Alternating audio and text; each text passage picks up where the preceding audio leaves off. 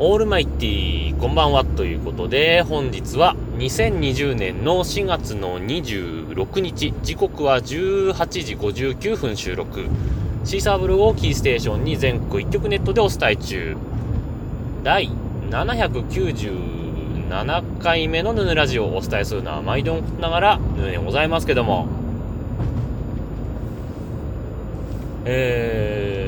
なんか東京のね、あの、コロナウイルス陽性が見つかったのが2桁になったって話ですけどもね、まあ、ずっと百何十人という感じで伝えられてたんで、まあ、減ったんかなという感じもしますけども、まあ、実際今出てる数字っていうのは、まあ、発症するのがね、1週間、2週間出るのがかかるので、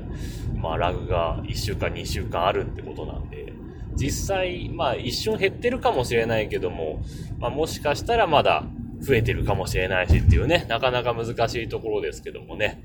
えー、長野県は相変わらず 日曜日はゼロなんですよね。えー やっぱ検査し、まあ検査してんのかもしれないけど、なんですかね、あのまとめて月曜日とか火曜日とかに発表するスタイルなんでしょうかね。わかりませんけれども。まあとにかくですね、あのー、落ち着いてきて欲しいなとは思うんですけどね。またこれでゴールデンウィークで、まあゴールデンウィークの1、2週間後、だから5月何、何日まであるんですか？ゴールデンウィーク今年は 6日ぐらいまであるんですか？えー、の2週間っていうことは、まあ5月のもう半ば過ぎ二十何日とかが、まあ、増えてるか減ってるかっていうところが、まあ、目の付けどころになってくるかと思いますけどもね。えー、裏を返せば、そこまでは、本当動いてたらまずいよっていうとこです。まあ、実質5月は潰れると思っていただいた方がいいんじゃないかなというふうに思いますけどもね。はい。それでまあ、落ち着いてきたら多少はね、動いてもいいんじゃないっていうふうにも思うんですけど、どうなんでしょうかね。まあそんな感じで、えー、シャープのマスクは結局どこまで行き渡るのかってとこですけどもね、えー、結局あのネット販売をしようとしたんだけれども、サーバーがもう2、3日繋がらなくて結局ダメで、えー、結局抽選販売にしますってことになって、その倍率が110何倍 ?117 倍だったかなえー、かなんかになって 50枚3000円くらい、プラス送料って感じですね。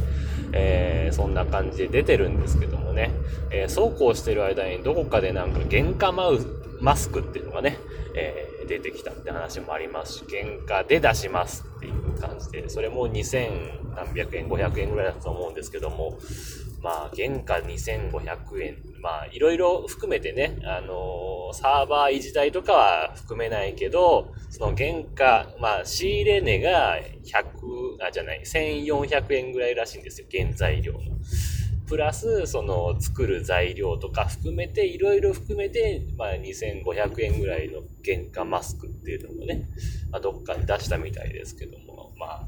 いろいろ批判はありますけども、まあ、確かにね、原材料費上がってますし、うん、1400円プラス、まあいろいろって考えると、まあそのぐらいになるのかなとも思うけれども、思うけれども まあ、まだ高いなって感じもしますよね。結局、それも中国製で2500円って考えると、どうなんだろうね。まあ、ただね、あの、転売対策にはなるなっていうところですよね。あの、まあ、もう箱に2000何百円って書いてますから それ以上で転売することはできないので、うん、まあ、いいことだとは思うんですけども、それが売れるかどうかってとこですよね。うんまあ、一番はね、あの、布に、その、不織布のフィルターみたいのをつけて、繰り返しつけられればいいとは思うんですけどね。この間たまたま、あの、CM でなんかメルカリの CM やってたんで、あ、そういえばメルカリ今どうなってんのかなと思ってね、マスクって検索したらね、あの、割とグレーなのが結構出てきてですね えー、なんだろうな、あの、まあ、マスクカバーとかはまあいいと思うんですけどもね、えー、これを組み立てると、あの、手作りマスクになりますみたいな感じのが売られてたりとかですね。まあ、そこまで言ったら、まあ、うちにある布何でもいいんじゃねえかっていうふうに思ったりするんですけど、まあでも、ねえ、例えばですけど、子供とかさ、まあ、無機質なマスクつけるのも、なんか子供があんまり乗り気にならなかったりするじゃない。そこでね、なんかキャラクターものとかのマスクとかあればつけてくれるかもしれないなっていうのがありますよね。うちにも、あのね、腹ペコ青虫とか、あとなんだっけな、仮面ライダーとかアンパンマンとかまあいろいろあったんですけど、うーん、まあ確かに柄があったらつけてくれたかな、どうかな。まあそれはまあコロナの前に買ったやつですけど、もう今は多分売ってないと思うんで、そういう面で考えると、うーん、手作りマスク、キャラクターものありかなっていうとこもありますけどね。ただ、ほら、手芸屋さんとかでもそういうキャラクターものとか売ってるけどね、あれ、版権とかどうなのっていう 疑問もあったりしますけれどもね。はい。まあそんな感じで、えー、そんな話をしたらもう、あと5分ぐらい、5分もからずに家に着きそうなんで、ハッシュタグ付きツイートを読んでいきたいと思います。はい。というわけで、えー、今日もピエール加藤さんからいただいてます。ありがとうございます。えー、っとですね、えー、っと、まあ、前回のキム・ジョンウンが亡くなっただの、亡くなってないだのって話をしたんですけども、それに関連してですね、えー、僕も、えー、起きてから見てびっくりしましたよ、ということですね。まあ、情報源がまあ少なかったんで、一日中どうなったんだろうなっていう感じで、えー、見てましたという感じのツイートをいただいてましたね。えー、あと、まあ、太ってれば、あの、疾患の一つや二つありますよねっていうのでツイートいただいてました。ありがとうございました。本当にね、あの、北朝鮮で、あれだけ太ってる人って、まあいないですし、その、死亡のニュースを伝えたところもね、えー、その、情報筋の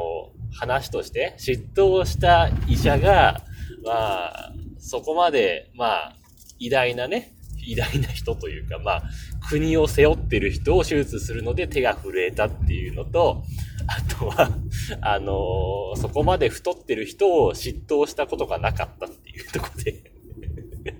理由をつけてたという話も、えー、本当かどうかわからないですけども、そういう情報があったという話ですからね。まあ、確かに北朝鮮であそこまで超えてる人はいないですからね。まあ、そりゃ、超えてる人を嫉妬する医者、いないでしょうよっては確かに思いますけどね。まあでもその後はね、韓国とかはまだ生きてるよって言ってるし、トランプさんはソースがどこかわかんないですけど、まだあいつは生きてるぞって話を、まあしてましたからね。まあその辺がどうなのかってところですけど、まだ、まだね、なんか、まだわかんないですし、今日、なんかどこかの記事で上がってましたけども、なんか北朝鮮中に、その、キム・ジョンウンが亡くなったっていう情報が流れたぞみたいななんかね、ニュースになってましたけども、その辺ちょっとまだ詳しく記事読んでないんですけど、まあそんな情報もありましたんでね、えー、今後もね、ちょっと、あの、心配しながら見守っていこうかなというふうに思いますけれどもね。けで、えー、間もなく家に着きますんで、今日はこの辺で終わりたいと思いますと。いうわけで、えー、皆様からのご意見、ご感想、ツッコミなどお待ちしております。えー、メールは直接メール、またはメールフォームから送ってください。ツイッターのヌーのアカウント、もしくはヌーラジオのアカウントに返信をいただいたり、ハッシュタグ、nunuradio もしくはひらがなでぬぬ、カタカナでラジオとつけてつぶやいていただければ、えー、見つけしたいご紹介していきたいと思いますというわけで、えー、心なしかあの七森ラジオさん関連でぬぬ森ラジオからのぬぬラジオはちょっとツイート減りましたね 絶対このぬぬラジオは聞いてないと思うけど、えー、なんとなくね、伝わったのかなどうかなという感じですね。というわけで今日はこの辺で終わりたいと思います。さようなら。バイバイ。